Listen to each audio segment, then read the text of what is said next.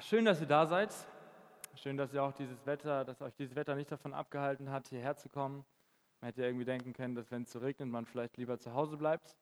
Auf der anderen Seite sind wir hier in der Arche und irgendwie viel Regen passt gut dazu, in die Arche zu gehen. Deshalb äh, freue ich mich, dass wir heute hier sind, dass wir diesen Jugendgottesdienst äh, gemeinsam feiern dürfen und dass wir auch gemeinsam Gottes Wort betrachten dürfen heute und dieses Wort an uns sein Werk vollbringen lassen. Aber bevor wir dazu kommen, möchte ich euch noch ein bisschen ähm, aus meiner Woche erzählen. Ich dachte mir, eine Predigt äh, kann man immer gut starten und ein bisschen plaudern.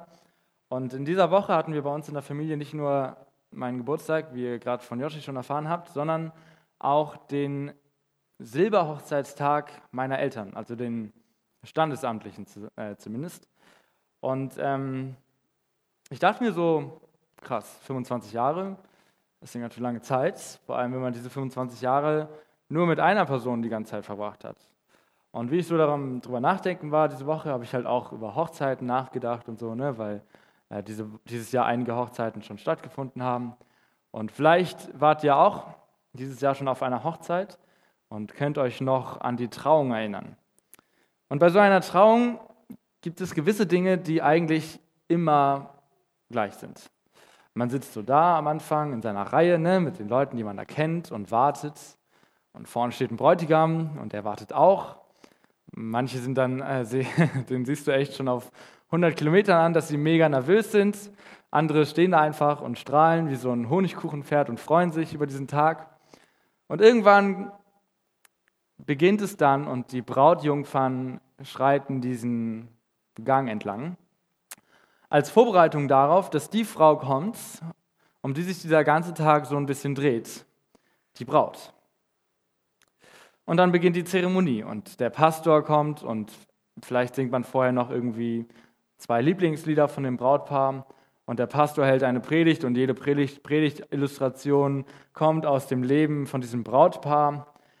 Und man merkt so, der wichtige Teil kommt langsam näher das Brautpaar bekommt so Ringe ne, und steckt sich die Ringe an und verspricht sich vorher noch, einander treu zu sein, in guten Zeiten und in schlechten, wenn es nicht zu anstrengend ist.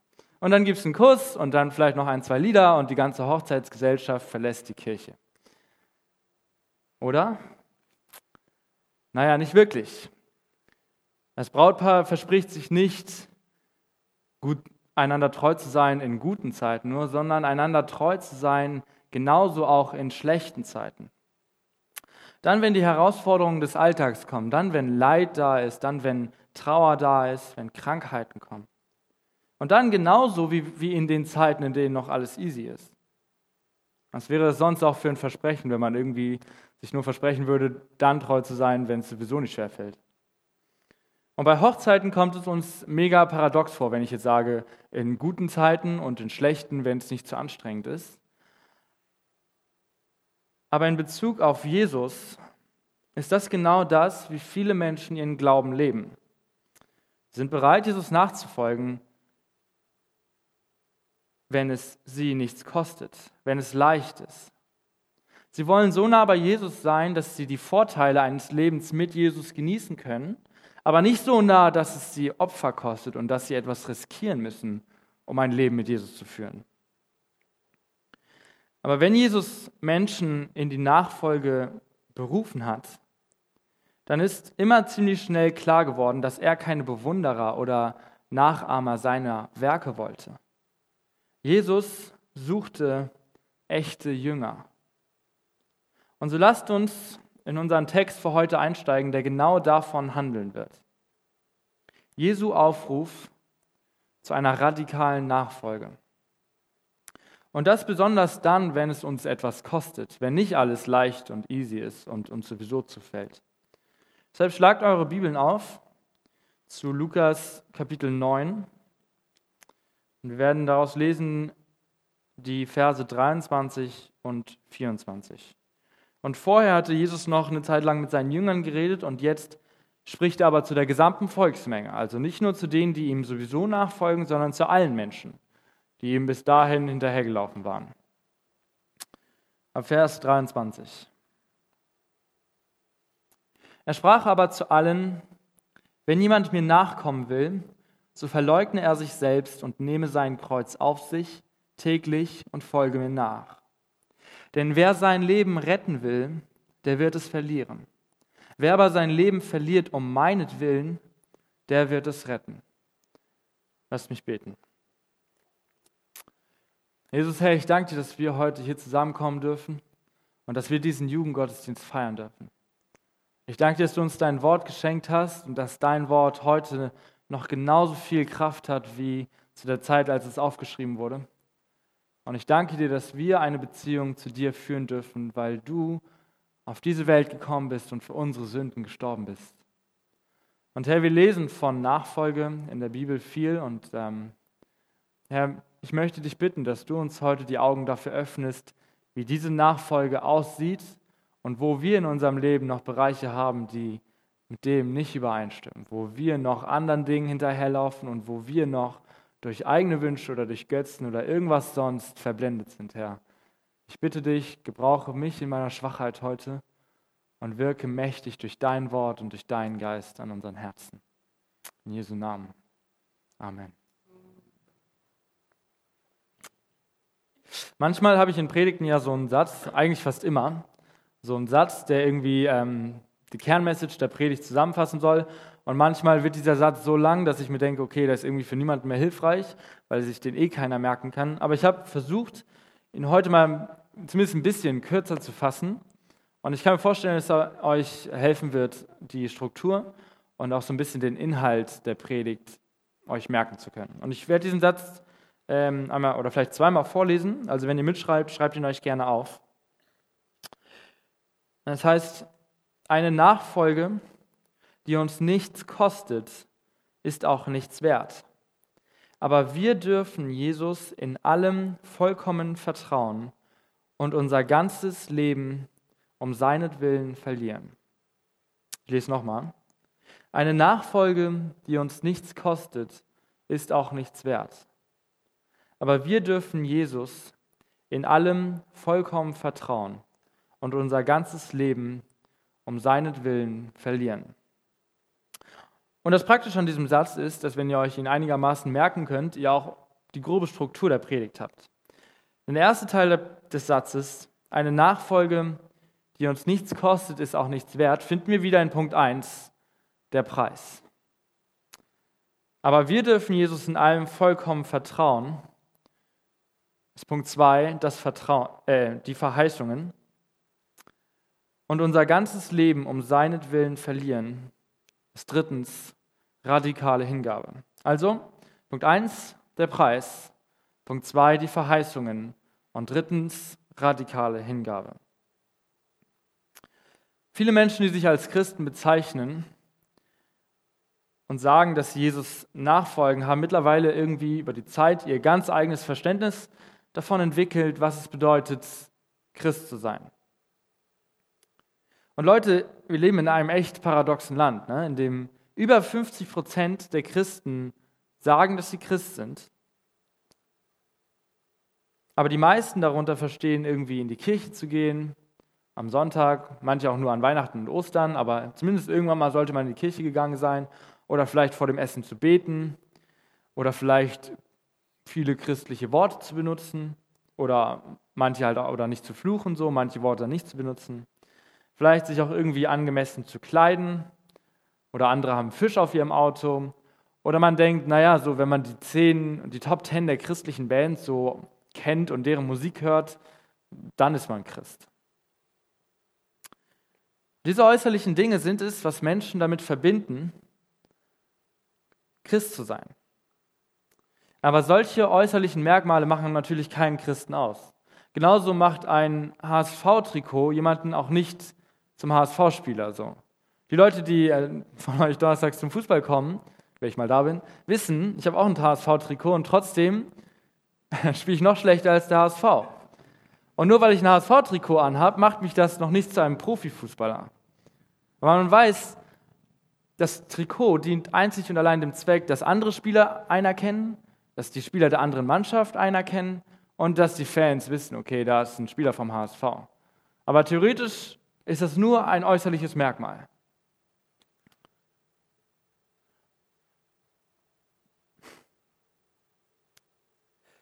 Und was den Glauben angeht, setzen wir eben auch viel zu oft auf solche äußerlichen Merkmale. Und viel zu wenig auf das, wozu Jesus uns aufforderte. Er hat zu ihnen nämlich nicht gesagt, Leute, ihr müsst euch einen Fisch auf euer, auf euer Auto aufkleben, sondern er hat gesagt, verkaufe alles und lasse alles zurück. Seine Mission war es auch nicht, Menschen dazu zu bringen, mehr christliche Musik oder mehr christliche Bands zu hören, sondern seine Mission, die er seinen Jüngern mitgegeben hat, war es, selbst Jünger zu machen in dieser Welt. Der Unterschied zwischen der Art Christ, von der es so viel in dieser Welt gibt, die ihren Glauben von solchen äußerlichen Dingen abhängig machen, und dem, der Auffassung von Christ, die Jesus hatte, ist, dass die einen Nachfolger sind, echte Nachfolger, und die anderen nicht. Kyle Eilman, einige von euch kennen ihn vielleicht, bezeichnet diese Merkmalschristen in seinem Buch als Fans. Sie jubeln, sie jubeln Jesus zu, solange er als Held gefeiert wird, aber sie sind nicht bereit dazu, in ihrem Leben Opfer zu bringen für die Nachfolge. Sie wollen mehr so werden wie Jesus, so wie du vielleicht mal mehr so werden wolltest wie dein Lieblingsspieler oder wie deine Lieblingsschauspielerin. Jesus ist für sie ein Vorbild, aber das war es auch schon wieder. Und diese Fans gab es auch schon damals, als Jesus umhergezogen ist. Riesige Menschenmengen, die Jesus bewunderten für das, was er tat und in seiner Nähe sein wollten. Aber als Jesus anfing, zu dieser radikalen Nachfolge aufzurufen, die die Leute etwas kostete und für die sie von ihrem alten Leben umkehren mussten, waren sie ganz schnell wieder weg. Und sie waren nicht nur weg. Als Pilatus Barnabas und Jesus hingestellt hat und das Volk wählen durfte, wen er freilässt, haben sie gerufen, kreuzige ihn. Jesus sucht keine Bewunderer, die mal für eine kurze Zeit irgendwie dabei sind und dann wieder weg vom Fenster. Er sucht echte Nachfolger, die bereit sind, ihr Kreuz auf sich zu nehmen. Und deshalb sagt er in unserem Text ja auch in diesem Satz, der so unglaublich radikal klingt, wenn jemand mir nachkommen will, so verleugne er sich selbst und nehme sein Kreuz auf sich täglich und folge mir nach. Und so oft wird dieser Vers in der Evangelisation irgendwie vernachlässigt. Und es wird nur noch die leichte Seite des Evangeliums gepredigt. Irgendwie, Gott liebt dich so unglaublich und er wünscht sich eine innige Beziehung zu dir. Oder Jesus streckt dir deine, seine Hand aus, du musst sie nur greifen. Also irgendwie Teile des Evangeliums, aber dieser unbequeme Teil, der von dem Preis der Nachfolge handelt, wird vergessen oder weggelassen. Aber Leute, ohne, ohne Lukas 9, Vers 23, diesen Vers, den ich gerade gelesen habe, können wir Johannes 3, Vers 16 gar nicht verstehen. An Jesus zu glauben bedeutet, seine Jünger zu werden. Und deshalb stellt Jesus an seine Jünger auch so radikale Anforderungen. Er wollte nicht, dass ihm die Mengen nachliefen, die nur seine Wunder sehen wollten und die irgendwie mit dem Hype gehen wollten, sondern er wollte Jünger, die bereit waren, alles hinzugeben. Und deshalb ist das Kreuz auch so ein passendes Bild für die Nachfolge. Nicht nur, weil Jesus selbst am Kreuz gestorben ist und dort alles hingegeben hat, damit wir seine Nachfolge überhaupt werden können, sondern weil das Kreuz damals nur eines symbolisierte. Ein schmerzhafter, bloßstellender und schandhafter Tod unserer selbst. Jesus versprach nicht die Erfüllung der eigenen Träume oder Vorstellungen. Er rief seine Jünger dazu auf, sich von allem, was ihnen zuvor wichtig gewesen war, zu lösen und nur noch ihn selbst im Zentrum ihrem, von ihrem Leben zu haben. Und in der Nachfolge, in dieser Grad, in dieser radikalen, in diesem radikalen Aufruf zur Nachfolge, den Jesus immer gemacht hat, sehen wir drei Probleme, drei Dinge, die Menschen daran hinderten, ihm nachzufolgen. Und interessanterweise ist das in dem gleichen Kapitel, also könnt eure Bibeln eigentlich aufgeschlagen lassen, in dem gleichen Kapitel, aus dem wir eben schon den Predigtext gelesen haben. Wir sehen, Jesus ruft dazu auf, nachzufolgen. Und wir sehen dann auch drei Männer, die diesem Aufruf folgen, und zwar ab Vers 57 bis 62. Habt ihr? Ja, so. Kapitel 9. Ne? Es geschah aber, als sie ihre Reise fortsetzten, da sprach einer auf dem Weg zu ihm, Herr, ich will dir nachfolgen, wohin du auch gehst. Und Jesus sprach zu ihm, die Füchse haben Gruben und die Vögel des Himmels haben Nester, aber der Sohn des Menschen hat nichts, wo er sein Haupt hinlegen kann. Er sagte aber zu einem anderen, folge mir nach. Der sprach, Herr, erlaube mir zuvor hinzugehen und meinen Vater zu begraben. Jesus aber sprach zu ihm, lass die Toten ihre Toten begraben, du aber geh hin und verkündige das Reich Gottes. Es sprach aber auch ein anderer, Herr, ich will dir nachfolgen, zuvor aber erlaube mir von denen, die in meinem Haus sind, Abschied zu nehmen. Jesus aber sprach zu ihm, Niemand, der seine Hand an den Flug legt und zurückblickt, ist tauglich für das Reich Gottes. Diese drei Männer wollten Jesus zwar nachfolgen, aber sie alle hatten ein Problem. Und um sie für heute Abend für uns ein bisschen sympathischer werden zu lassen und vielleicht auch ein bisschen persönlicher, habe ich ihnen mal Namen gegeben. Der erste Mann, der zu Jesus kam, ist Herr Gemütlich. Der zweite ist Herr menschlich. Und der dritte heißt Herr Kompromiss. Das ist jetzt keine stichhaltige Auslegung des Textes, das ist einfach nur, damit wir uns das besser merken können. Und weil diese Namen so ein bisschen das verdeutlichen, wie diese Männer dachten und was sie an der Nachfolge hinderte, die Jesus von uns fordert.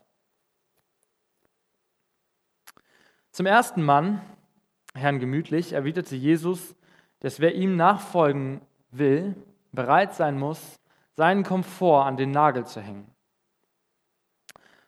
Und deshalb habe ich ihn auch Herrn gemütlich genannt, weil ich glaube, Jesus hat das zu ihm nicht ohne Grund gesagt, sondern er kannte sein Herz und er wusste, was das Problem in seinem Herzen war. Und das ist auch das, worin wir uns da fragen müssen. Bist du bereit, deinen Komfort, also dein Auto, dein Arbeitsplatz, deine Wohnung, vielleicht sogar die Stadt, in der du lebst, aufzugeben, wenn Jesus das von dir fordern würde. Das heißt jetzt nicht, dass Jesus das von uns allen fordern wird. Aber ich denke, dass, so wie David Platt es sagt, die Tatsache, dass Jesus nicht all seinen Nachfolgern befohlen hat, all ihren Besitz zu verkaufen, ist nur tröstlich für die Sorte von Menschen, denen er diesen Befehl gegeben hätte. Herr Gemütlich tat sich scheinbar schwer damit, alles hinzugeben für die Nachfolge, auch wenn wir im Endeffekt nicht wissen, ob er in der Lage war, sich von seinem Komfort zu trennen oder nicht. Aber die Frage für uns heute, die wir heute im Jugendgottesdienst sitzen hier, ist, hindert dich dein Komfort daran, Jesus nachzufolgen? Oder bist du bereit, alles für ihn aufzugeben? Der zweite Mann, Herr Menschlich, ist derjenige, den die meisten von uns vermutlich noch am besten ähm, verstehen können. Er will Jesus nachfolgen und seine einzige Bitte ist es, dass er vorher noch seinen Vater beerdigen darf. Und irgendwie, muss ich sagen, klingt das auch äußerst gerechtfertigt. Aber Jesus will hier deutlich machen, wie die Prioritäten von einfach allem sich ändern, wenn wir anfangen, Jesus nachzufolgen. Und die meisten von uns können ja vermutlich nachvollziehen, warum Herr menschlich seinen Vater beerdigen wollte, weil das vermutlich das Wichtigste war, was es in seinem Leben gab. Aber Jesu Nachfolge ist noch wichtiger. Und sie dreht alle Prinzipien von Wichtigkeit und Prioritätensetzung in unserem Leben um. Und damit wir nicht unsere Prioritäten in unserem Leben wie Herr menschlich, menschlich setzen, frage dich doch mal, was in deinem Leben am wichtigsten ist. Sind es deine Freunde oder deine Familie? Ist es vielleicht dein Studium oder dein Instagram-Account? Und frag dich, ob diese Dinge dir wichtiger sind als deine Beziehung zu Jesus. Und dann gibt es noch unseren dritten Freund, Herr Kompromiss. Er hatte noch ein anderes Problem als seine beiden Vorgänger. Sein Herz wollte Jesus nachfolgen, aber er hing gleichzeitig an seiner Familie. Er wollte beides in seinem Leben haben und dachte, er könnte Jesus vielleicht davon überzeugen, einen Kompromiss eingehen zu dürfen. Und dieses Beispiel ist für uns vielleicht oder für manche von uns vielleicht ein bisschen schwer nachzuvollziehen, weil Familie ist ja an sich nichts Schlechtes, sondern etwas Gutes. Etwas, was Gott eingesetzt hat äh, für uns als Segen und ja, etwas, wo wir eigentlich denken würden, dass es doch locker ähm, beides gehen sollte. Aber Jesus nachzufolgen erfordert Radikalität. Und das bedeutet auch, dass wir bereit sein müssen, Jesus über unsere Familie zu stellen. Und wir sehen in Ländern, wo Christen verfolgt werden, dass sie dazu bereit sind, weil sie Jesus nachfolgen, von ihrer Familie verstoßen zu werden. Und wenn deine Familie dich heute nicht verstößt, und ich glaube, das ist von den meisten bei uns, bei den meisten bei uns so der Fall, dass wir Christ sein können und trotzdem nicht riskieren, von unserer Familie verstoßen zu werden,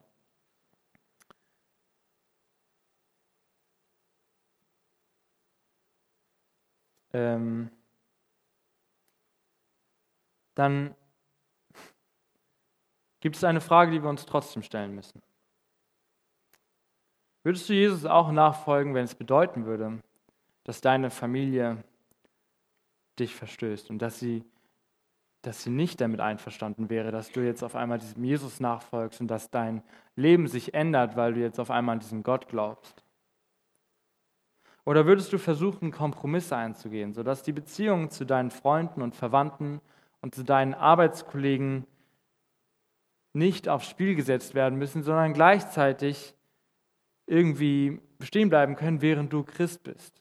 Würdest du anfangen, Kompromisse in deinem Glauben einzugehen, um Beziehungen zu Menschen aufrechtzuerhalten?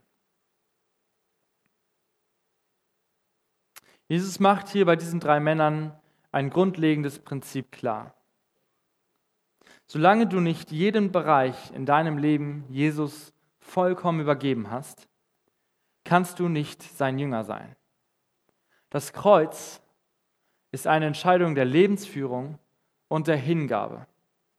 Und wenn wir nicht verstehen, was das praktisch für unser Leben als Christen bedeutet, und solange wir noch glauben, Christsein hat irgendwas mit Fischen auf Autos oder mit Beten vor dem Essen zu tun, brauchen wir eigentlich gar nicht zu Punkt 2 übergehen.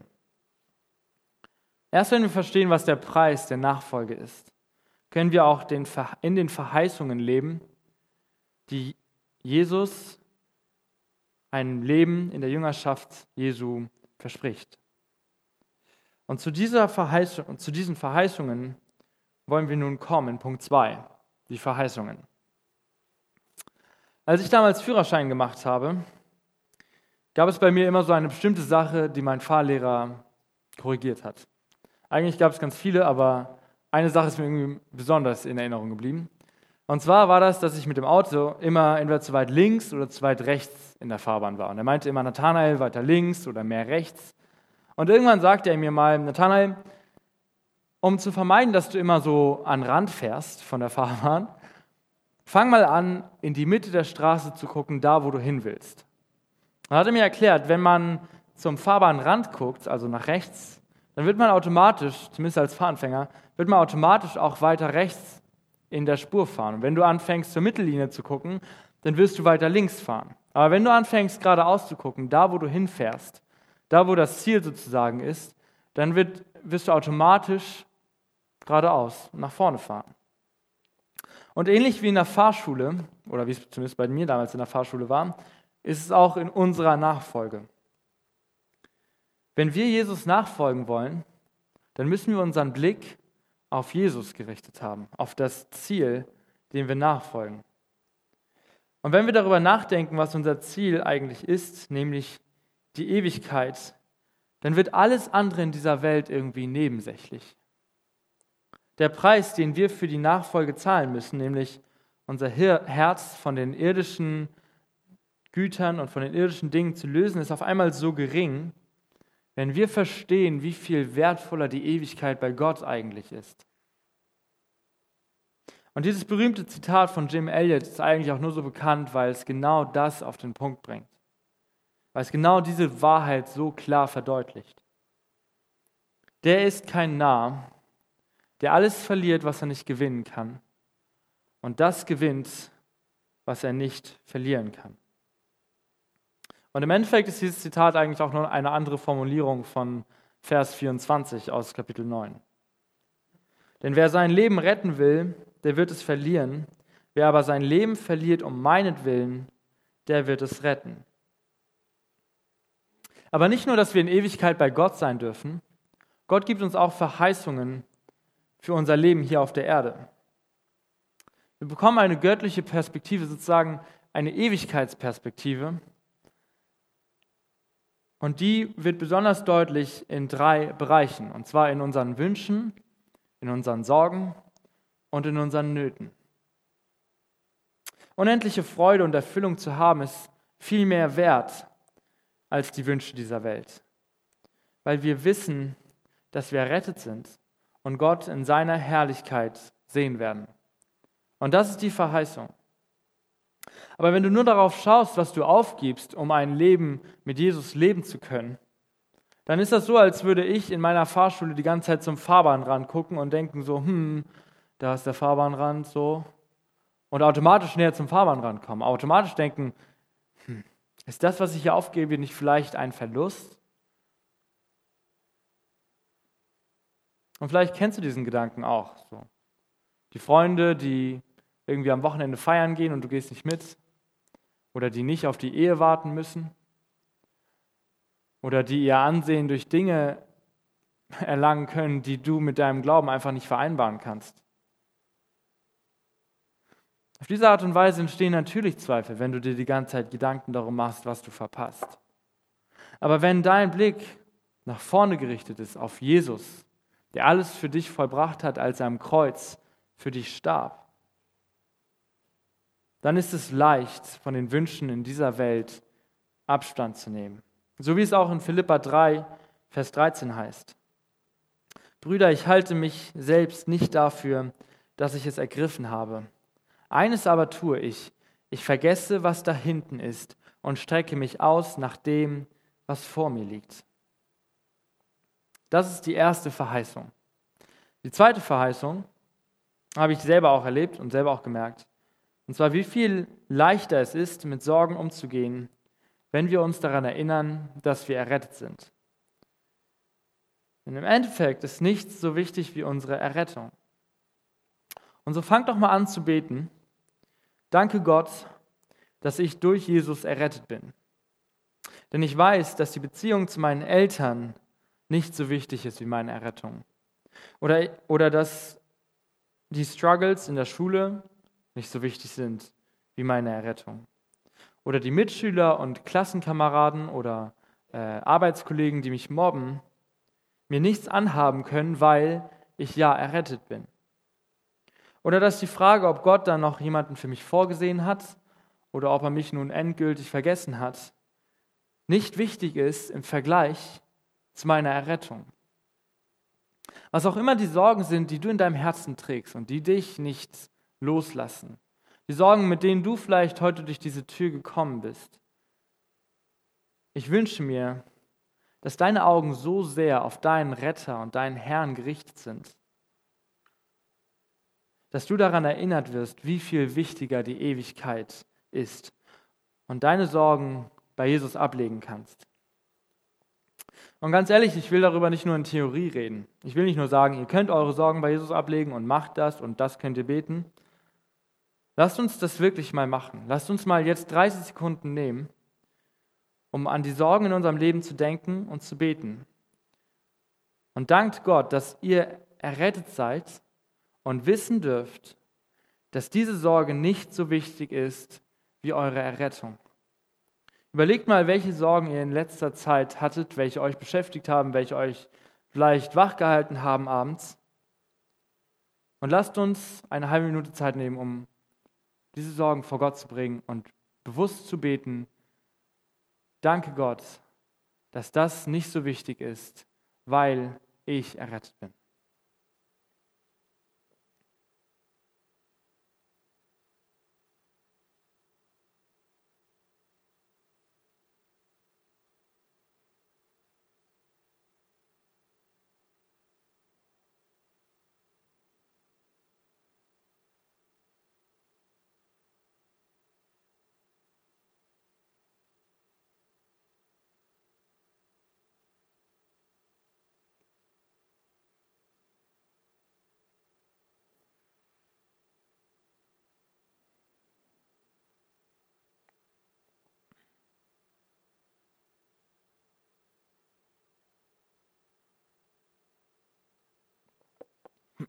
Okay. Ich muss sagen, ich war mir nicht sicher, ob man das hier machen kann. Ich glaube, wir haben sowas noch nie gemacht. Ich glaube auch, dass es eine der praktischsten Anwendungen ist, die man in einer Predigt haben kann. Und für diejenigen, die das nicht beten konnten gerade, weil sie keine lebendige Beziehung zu Jesus haben, dann sage ich folgendes aus Johannes 8, Vers 12. Jesus ist das Licht der Welt. Wer ihm nachfolgt, wird nicht in der Finsternis wandeln, sondern er wird das Licht des Lebens haben. Wenn du also so eine Beziehung zu Jesus haben willst, in der der Preis der Nachfolge geringfügig ist zu dem, was Jesus dir schenkt, wenn du sein Kind wirst, dann mach heute diesen wichtigen Schritt und fang an, dem blind zu vertrauen, der dir vorangeht. Und die dritte Verheißung, die wir als Jünger Jesu haben dürfen, ist, dass wir Gott in all unseren Nöten anrufen dürfen. So heißt es im Psalm 50, Vers 15. Und jeder Jünger, der im Glauben wachsen will, kann eigentlich auch davon ausgehen, dass, sein, dass er in seinem Glauben Herausforderungen erleben wird. 1. Petrus 4, Vers 12 sagt uns sogar, dass wir Feuerproben erleben werden und dass wir es nicht mal für ungewöhnlich halten sollen, wenn wir Feuerproben erleben. Denn in diesen Proben, in diesen Herausforderungen wird unser Glaube sich bewähren. Und wir dürfen auch wissen, dass das innigste Gebet, das wir beten können, nicht in Zeiten des Überflusses gebetet wird, sondern in Zeiten der größten Not. Und deshalb dürfen wir daran festhalten, dass Nöte für uns zum Guten dienen und dass das Gebet das Gebet in der Nachfolge uns hindurchträgt. Die Frage ist nur, betest du? Und die Frage ist auch, wofür betest du? Betest du dafür, dass Gott dein Leben wieder leichter macht, dass er die ganzen Dinge wegnimmt? Oder betest du dafür, dass Menschen errettet werden und dass dein Glaube wächst? Wenn wir als Nachfolger Jesu Nöte erleben, dann soll uns das wieder zu einem tieferen Gebetsleben bringen, weil wir wissen, dass wir mit unseren Nöten nicht alleine sind. Und jeder, der nachfolgen will, muss das Gebet zur höchsten Priorität in seinem Glaubensleben machen. Also wir haben in Punkt 1 gesehen, was Nachfolge ist und dass sie einen Preis fordert. Wir wollen hier keine beschönigten Aufrufe predigen, kein beschönigtes Evangelium, das zwar viele Menschen überzeugt, aber nicht dem, nicht dem wahren Evangelium entspricht, das Jesus gepredigt hat. Und als zweites haben wir die drei Verheißungen oder drei der Verheißungen gesehen, die Gott uns verspricht, wenn wir bereit sind, diesen Preis der Nachfolge zu zahlen. Erstens werden wir die, werden die Wünsche dieser Welt vergehen und wir werden einen viel wertvolleren Schatz bei Gott im Himmel ansammeln. Zweitens dürfen wir alle unsere Sorgen auf ihn werfen und darauf vertrauen, dass Gott einen guten und perfekten Plan für uns hat. Und drittens haben wir das Gebet, das uns in Nöten hindurchträgt. Und Punkt 1 und Punkt 2 waren so ein bisschen der eher theoretisch, theoretische Teil. Und Punkt 3 wird dann die Anwendung des Ganzen. Also drittens, radikale Hingabe. Manchmal wirkt das Thema Nachfolge ein bisschen so, als müssten wir nicht tatsächlich tun, worüber wir reden. Es reicht, wenn wir uns merken können, wozu Gott uns auffordert. Wir lesen und wissen, aber wie viele von uns gehen tatsächlich in die Welt hinaus und machen zu Jüngern alle Nationen? Aber Hauptsache, wir wissen genau, wo in der Bibel das steht und können es auswendig aufsagen. Aber Leute, wenn wir mit den Rangern auf dem Camp fahren und ich zu meinen Jungs sage, also zu meinem Team sage, Jungs, macht mal ein Feuer, dann kommen sie auch nicht nach zwei Stunden wieder und sagen, na Nathanael, wir wissen auch genau, was du zu uns gesagt hast. Du sagtest, hey Jungs, macht mal ein Feuer. Wir haben es sogar auswendig gelernt. Und wir werden uns gleich treffen und darüber reden, was es bedeuten würde, wenn wir ein Feuer machen würden. Wir können es sogar auf Altgriechisch sagen. Und wir haben auch einen Kommentar geschrieben. Wir haben sogar zwei Kommentare geschrieben. Einen mit extra breitem, extra breitem Schreibrand. Nachfolge Jesu geschieht nichts in Theologiebüchern. Und indem du nur zitieren kannst, wozu Jesus dich aufruft, wird aus dir noch kein Nachfolger. Wir müssen anfangen, unser Wissen auch praktisch in unserem Leben anzuwenden. Denn solange wir Theologie in der Theorie belassen und es nicht praktisch in unserem Leben anwenden, ist es zu nichts Nütze. Aber wir sind oftmals Helden darin, die klaren Anweisungen, die Jesus uns gibt, für unser Leben zu relativieren. Und wir haben dann auch, wir sind auch Meister darin, dann so mit unseren Standardausreden dem zu entgegnen und zu erklären, weshalb wir das jetzt nicht so anwenden müssen. Weshalb zum Beispiel der Missionsbefehl oder der Befehl, alles zu verkaufen, für uns nicht gilt. Zum Beispiel, ach, ich fühle mich einfach nicht berufen dazu. Oder sollen die anderen doch auch mal was machen in Gottes Königreich? Oder ganz ehrlich, also dazu bin ich echt nicht befähigt. Oder vielleicht, dass man denkt, gerade ist echt eine Phase, wo ich mich mal wieder richtig schonen muss. Jesus sucht Nachfolger, die sich ihm vollkommen hingeben wollen, die bereit sind, Opfer zu bringen und ihr Geld und ihr Leben in die Hand ihres Herrn zu geben. Vollkommene Hingabe wie die eines Knechtes, der seinen Herrn liebt. Aber wir versuchen häufig eher der Knecht zu sein, der danach trachtet, reich, groß und geehrt zu sein, in einer Welt, in der sein Meister arm, gering und verachtet war.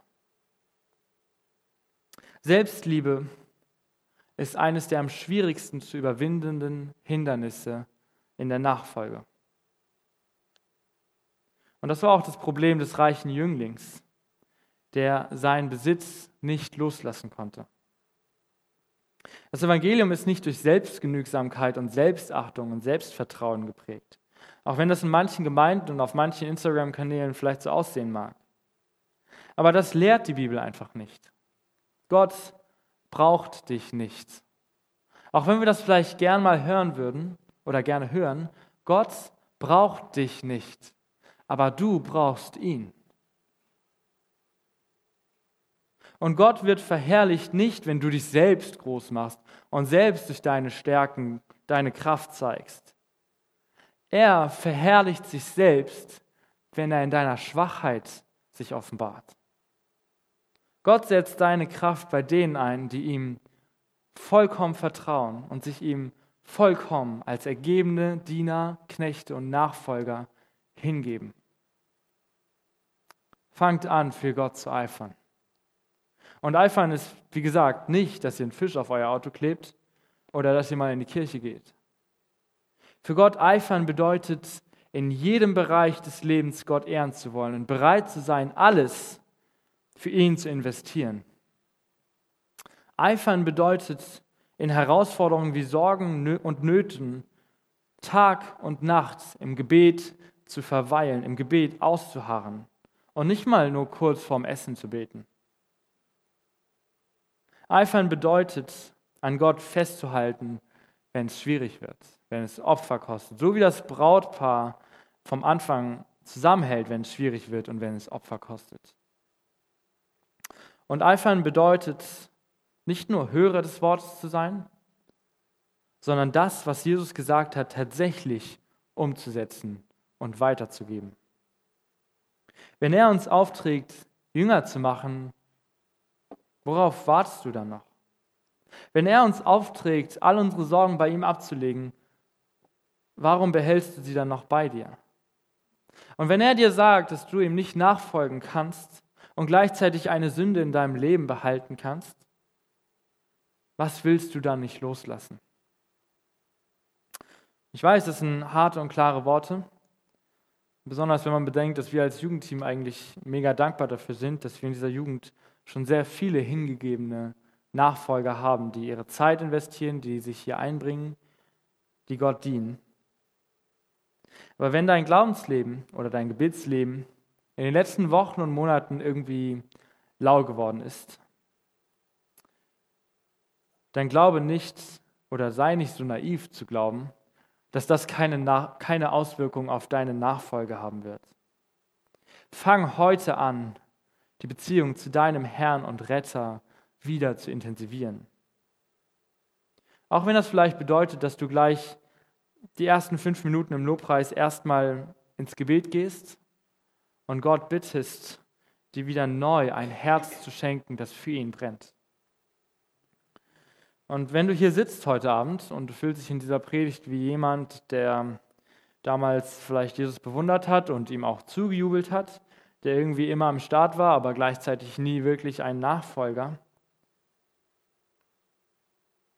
dann löse dich von der Illusion, dass die Verheißungen der Nachfolge auch für dich gelten.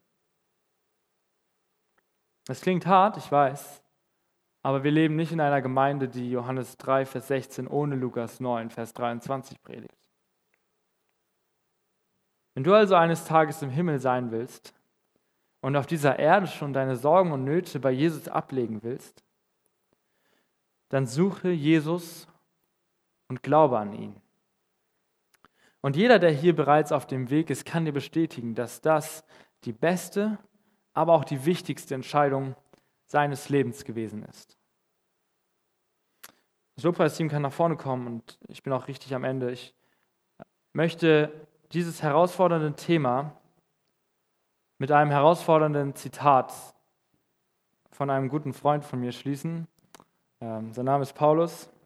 Er hat in 2. Korinther 13, Vers 5 gesagt, Prüft euch selbst, ob ihr im Glauben seid. Stellt euch selbst auf die Probe. Oder erkennt ihr euch selbst nicht, dass Jesus Christus in euch ist? Es sei denn, dass ihr unecht wärt. Amen.